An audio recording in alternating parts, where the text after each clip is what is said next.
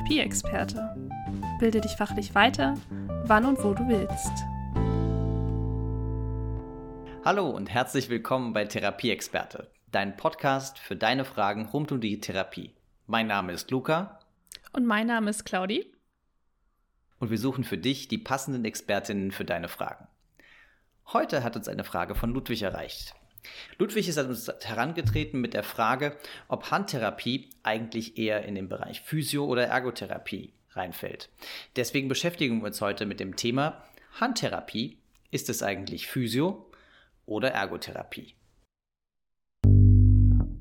Bevor es in dieser Episode gleich weitergeht, haben wir einen kleinen Hinweis für dich. Wenn dich das Thema Hand interessiert und du dich mehr mit dem Thema Händigkeit befassen möchtest, haben wir auch hier den passenden Intensivkurs für dich. Und Luca wird dir einmal erklären, warum der denn eigentlich so cool ist. Der Intensivkurs Händigkeit befasst sich mit den Themen Feinmotorik, Graphomotorik, aber auch mit der Entwicklung von Händigkeit und den Hürden, mit denen Linkshänder leben müssen. Du wirst erfahren, warum es so schwierig ist, sich mit dem Thema Rückschulung auseinanderzusetzen und welche Maßnahmen du ergreifen kannst, wenn du merkst, dass du eine Person bei dir in der Praxis hast, die ein umgeschulter Linkshänder ist. Dabei finden alle Module online statt und du kannst sie dir flexibel als Videokurs angucken oder live teilweise daran auch noch teilnehmen. Viel Spaß! Und alle Informationen zu diesem Kurs findest du natürlich wie immer in den Show Notes oder unter www.therapieexperte.de slash Episode 58. Und jetzt wünschen wir dir viel Spaß bei der Episode zum Thema Handtherapie. Handtherapie. Ist es eigentlich Physio- oder Ergotherapie? Da sowohl Claudia als auch ich bereits mit vielen Handpatienten zusammengearbeitet haben und die Physio- und die Ergotherapie abdecken können, haben wir uns heute mal niemanden eingeladen und sprechen selber über dieses Thema. Claudi, sag doch mal, wo hattest du deine ersten Berührungspunkte mit der Handtherapie? Gott, muss ich gerade äh, weit zurückdenken. Als ich angefangen habe zu arbeiten, hatte ich zum Beginn gar nicht so viele Handpatienten. Ähm, kam tatsächlich erst, als ich dann meine manuelle Therapieausbildung gemacht habe, dass ich auch mehr, dadurch, dass ich die MT dann behandelt habe, auch ja Patienten, Patientinnen mit, ja, ich sag jetzt mal, Handproblematiken zusammengefasst äh, auch behandelt habe. Und dann halt aus dem manualtherapeutischen Aspekt. Und die dann halt immer mal wieder sich so reingemischt haben in meinen normalen Alltag, sage ich mal. War jetzt nie so die große Gruppe, wo ich gesagt habe, das habe ich auf jeden Fall jeden Tag dreimal gemacht, sondern aber schon in der Woche regelmäßig, dass die Leute da kamen mit verschiedenen Rezepten zu, zu Händen. Und ich glaube zu wissen, weil wir uns öfter darüber unterhalten haben, dass ähm, ja, du das ja hauptsächlich fast gemacht hast in deiner Praxis. Vielleicht erzählst du mal, wo du deine ersten Handpatienten behandelt hast. Mm, ja, ich habe zumindest zeitweise, als ich in Dresden gearbeitet habe, ähm, zum Großteil Handpatienten gehabt. Dort auch mit allen möglichen Diagnosen. Hatte aber meinen ersten Kontakt mit Handtherapie auch noch davor, relativ kurz nach Abschluss der, des Studiums, in meiner ersten Praxis, wo ich sehr bunt alle möglichen Klientele behandelt habe, da hatte ich auch schon einige Handpatienten. Dort fing es erstmal vor allem mit orthopädischen Patienten an, die vielleicht nach Bruch oder Quetschungsverletzungen zu uns gekommen sind. Aber auch äh, der Bereich Narbenbehandlung hat da einen relativ hohen Stellenwert äh, in der Therapie schon gehabt, dass man beispielsweise nach Brandverletzungen oder dann halt infolge von mangelnder Bewegung ähm, die, die zu straffe oder auch vernarbte Haut wieder ein bisschen geschmeidiger macht. Das klingt auf jeden Fall äh, jetzt so in Erklärung schon mal viel spezifischer als das, was ich gerade erzählt habe, weil du gleich äh, auf ein bisschen mehr Details eingegangen bist. Bei mir war es jetzt eher ähm, ja, Funktionseinschränkungen, mit denen ich mich da hauptsächlich auch beschäftigt habe. Und ich finde, ähm, die Frage hat ja auch so ein bisschen was, wo man sich auch drüber streiten kann. Ne? Wenn wir darüber reden, ist Handtherapie jetzt Ergo oder Physiotherapie, finde ich das ähm, sehr streitbar, weil Vielleicht erinnerst du dich noch daran, als wir angefangen haben zu studieren, ähm, Ergo und Physiotherapie, dass ähm, häufig die Leute immer wissen, was die Physiotherapie meinen zu wissen, was die PhysiotherapeutInnen machen. Ähm, und dann immer die Frage, alles klar, Ja, und was ist jetzt eigentlich Ergotherapie? Da wir ja uns häufig den Ball immer hin und her geschmissen haben, zu sagen, äh, okay, Luca, jetzt bist du mal dran. Jetzt darfst du mal erklären, was du eigentlich machst. Ich mache das nicht nochmal.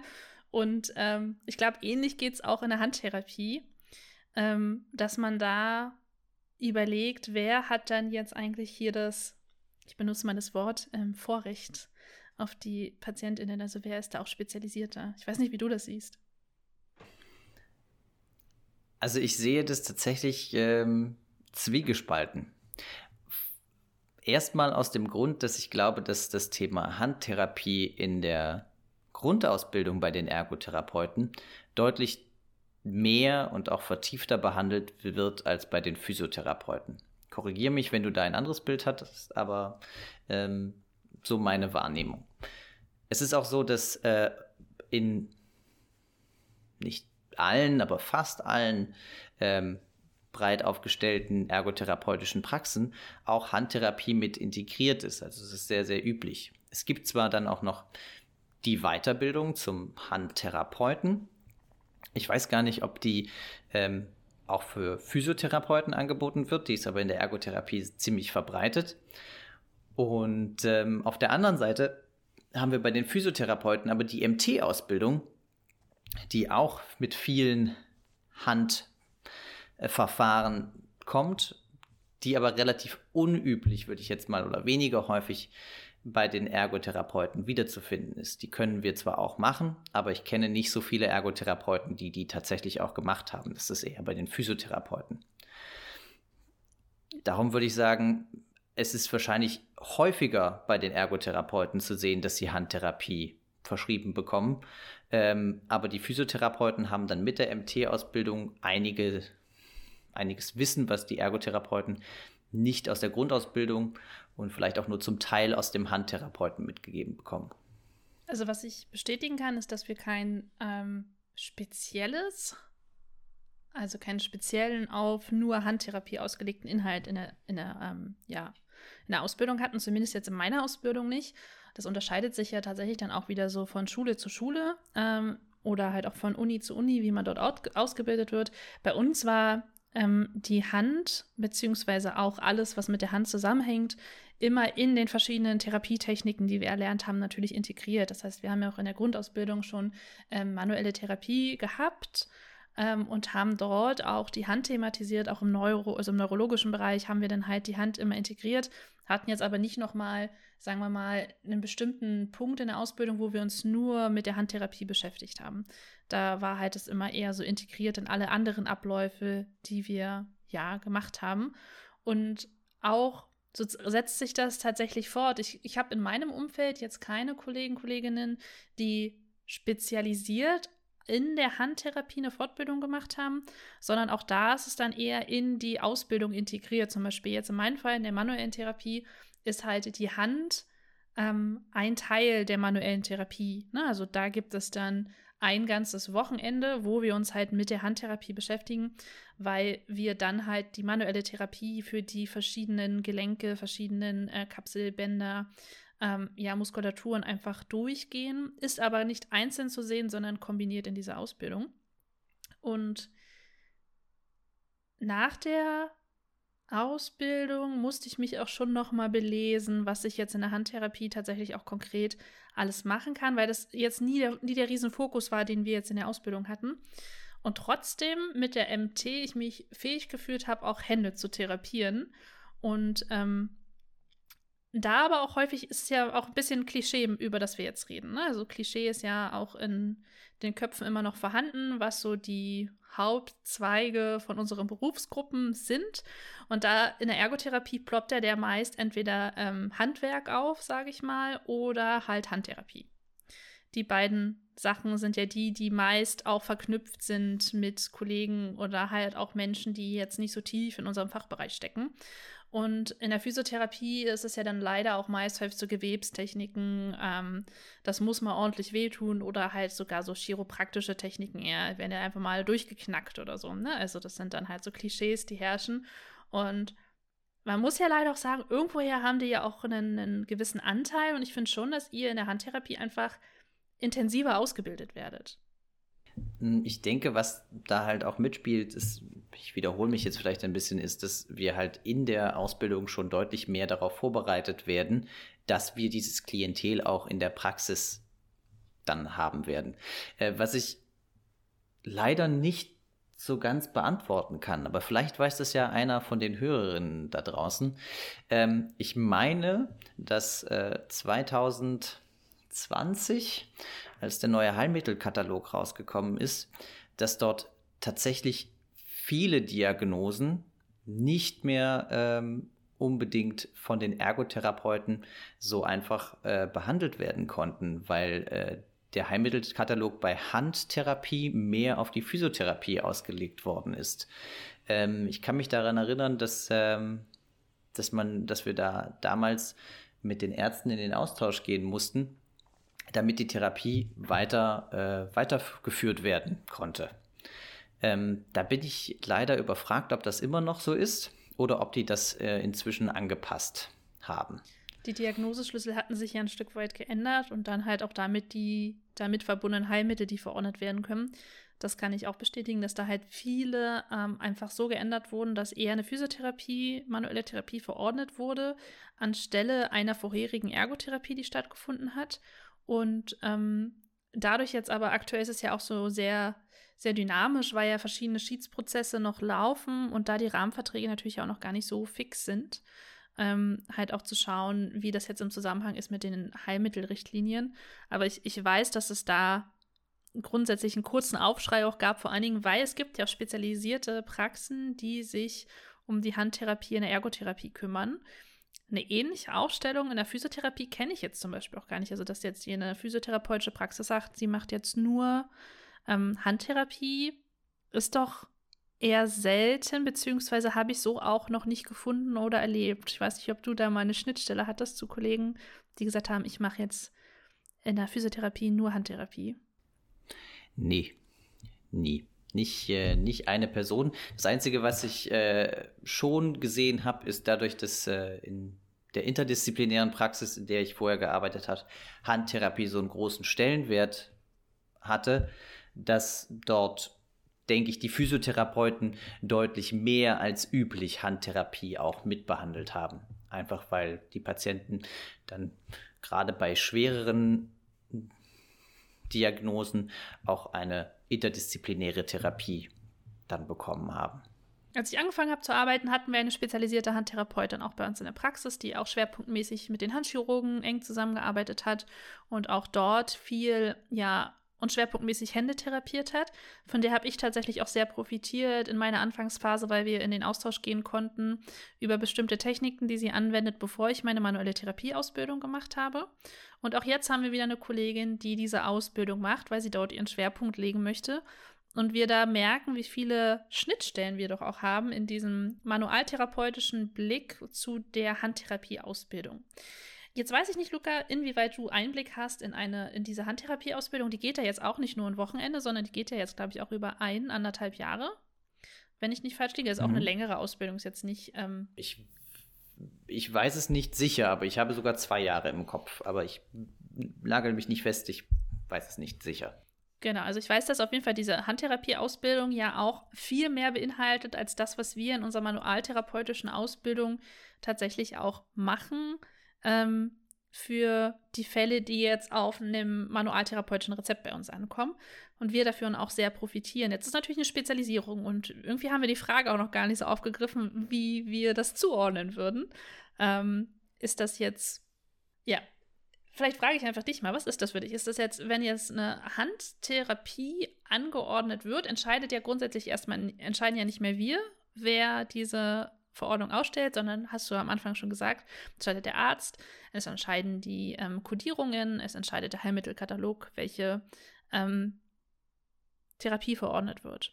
Aber denkst du, die Patientinnen sind eher in der Ergo oder in der Physiotherapie besser aufgehoben mit Verletzungen oder mit halt Störungsbildern im Bereich der Hand?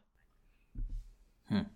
Ähm, das ist eine schwierige Frage, vor allem, weil ich, hm, weil ich denke, dass es nicht unbedingt so einfach auf die Disziplin runtergebrochen werden kann. Ich glaube, es macht Sinn, dass man dort am besten behandelt wird, wo die Leute sich regelmäßig auch mit dem Krankheitsbild auseinandersetzen. Wenn man jetzt in eine ergotherapeutische Praxis geht, die tatsächlich gar keine oder kaum Handtherapie anbietet, dann wird man dort höchstwahrscheinlich, gerade wenn es vielleicht auch zu Komplikationen kommt oder ein Risiko für Komplikationen da ist, weniger gut aufgehoben sein als jetzt vielleicht bei einer physiotherapeutischen Praxis, die äh, regelmäßiger vielleicht, weil sie mehrere Therapeuten mit MT-Weiterbildung im Team hat, behandelt. Ich denke, wenn man auf der Suche nach einer Praxis für eine Handbehandlung ist, sollte man direkt in der Praxis anfragen, ob das ein Krankheitsbild ist oder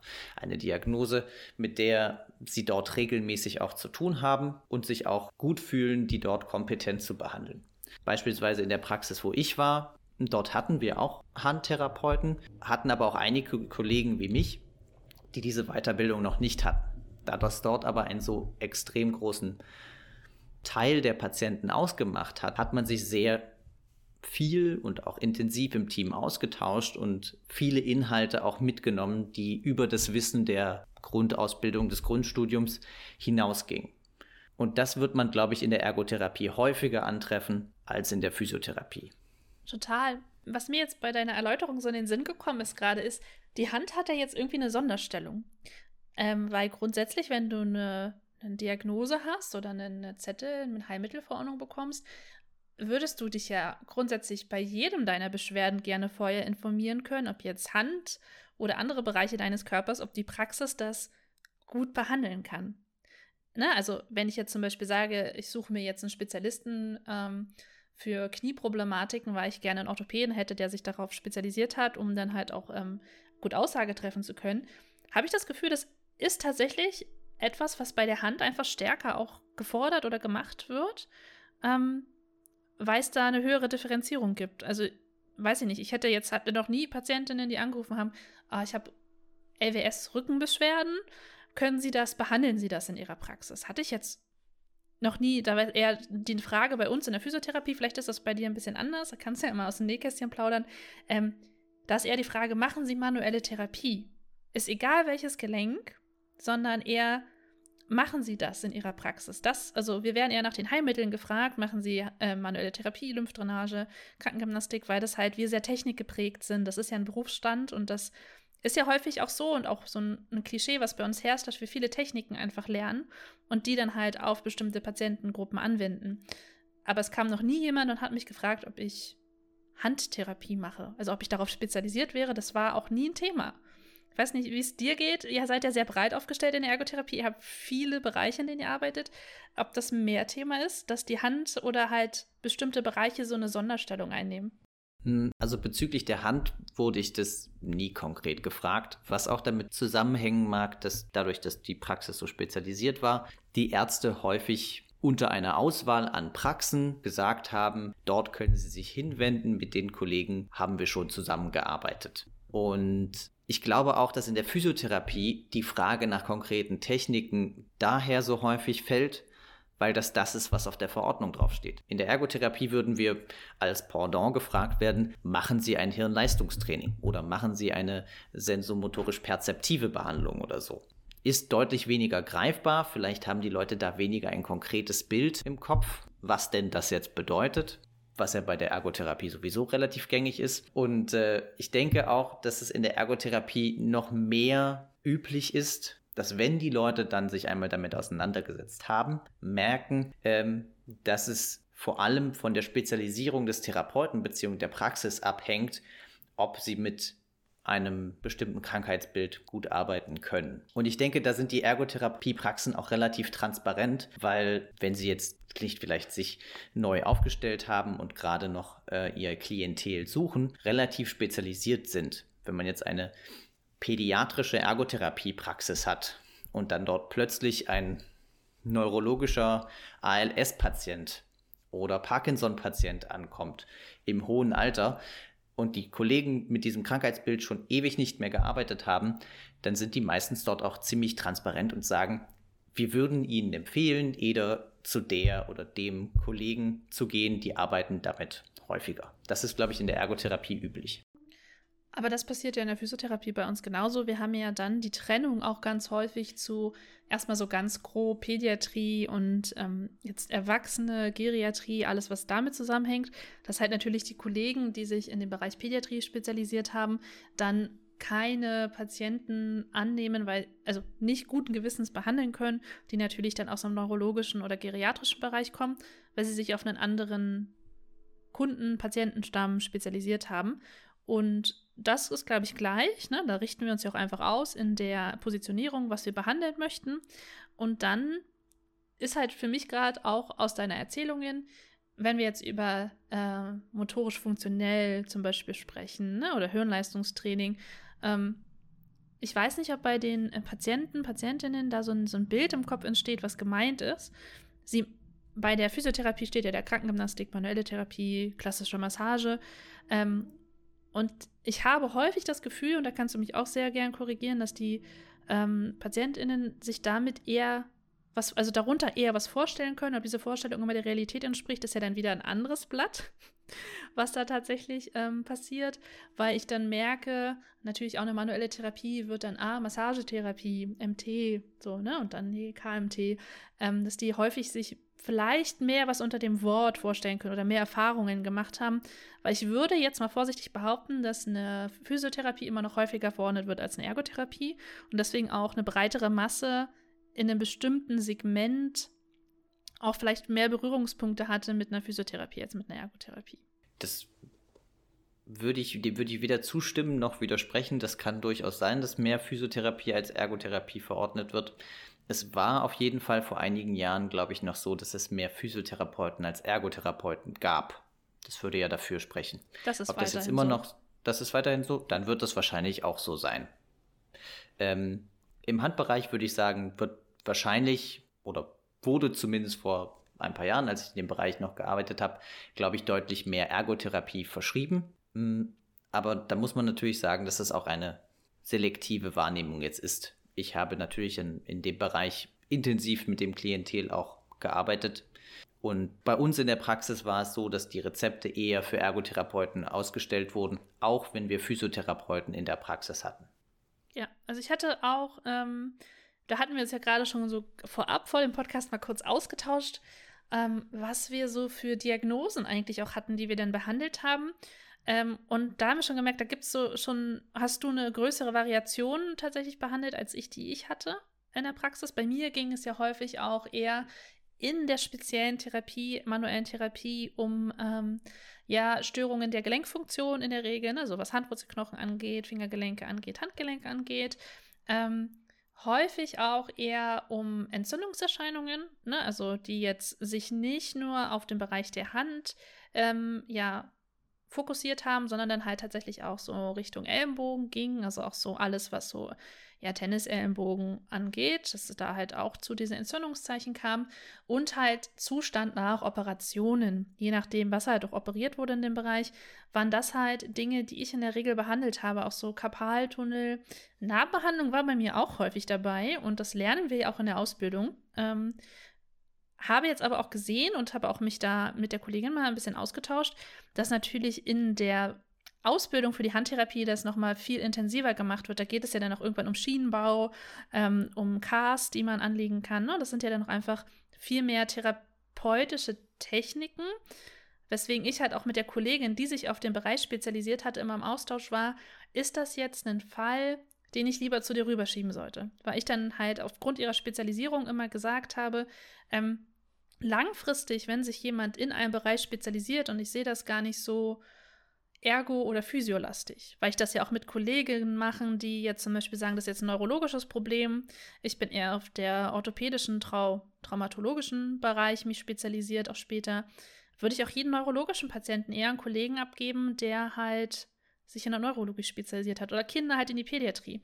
Deswegen, um vielleicht mal meine Antwort einzustreuen auf die Frage, die ich dir gestellt habe, finde ich es halt in Ordnung, wenn man Kollegen hat, die sich in einem Bereich spezialisiert haben, unabhängig von dem ähm, Fachbereich, in dem sie arbeiten, zu sagen, die gibt man dann vielleicht auch einfach ab, weil die Kollegen sich halt hauptsächlich mit der Thematik auseinandersetzen. Und damit decken sich ja eigentlich auch unsere Antworten. Du hast jetzt allerdings gerade noch einen spannenden Punkt angesprochen, und zwar den Schienenbau. Der ist tatsächlich auch in der Grundausbildung oder dem Grundstudium für Ergotherapie mit drin. Nicht in der Tiefe, wie jetzt in einem in, einem Hand, in einer Handtherapie-Weiterbildung, aber die Grundansätze und die Techniken werden dort vermittelt.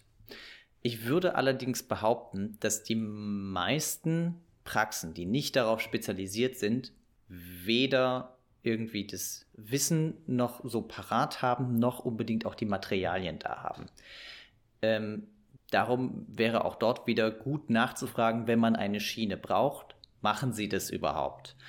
Bei den Schienen gibt es dann auch noch das Feld der Orthopädietechniker, die bauen diese Schienen auch. Und dann gibt es auch noch die Sanitätshäuser, die die ganzen, ähm, sage ich jetzt mal, vorgefertigten nicht individuell, individuellen Schienen anbieten. Die werden dann teilweise bei uns in der Ergotherapie nochmal angepasst. Das hat man dann vielleicht schon eher äh, in fast allen Praxen, dass man da schon mal sowas gesehen hat, wie man das eventuell ein bisschen modifizieren kann. Aber das ist ein wichtiger Part, weil auch da haben wir gemerkt, dass es dann sinnvoll ist, eine Kollegin oder halt auch eine angebundene Praxis zu haben, die halt sich in dem Bereich halt auch spezialisiert haben, weil die solche Fälle und das Material natürlich vor Ort haben.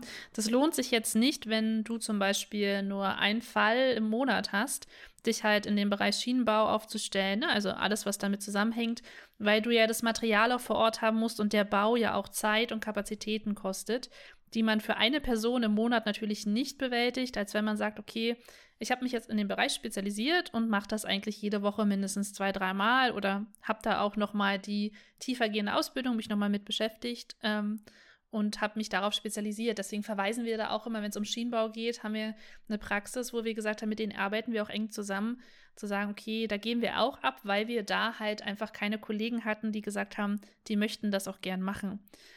Deswegen, also ich glaube, und das ist so ein wichtiger Part, es hängt halt weniger von den Berufsgruppen ab, finde ich. Also auch die Fragestellung, wenn wir die jetzt einfach nochmal mit aufgreifen, sondern einfach, wer sich in welchem Fachbereich einfach spezialisiert hat. Und da sind die Grenzen halt sehr, sehr schwimmend, finde ich.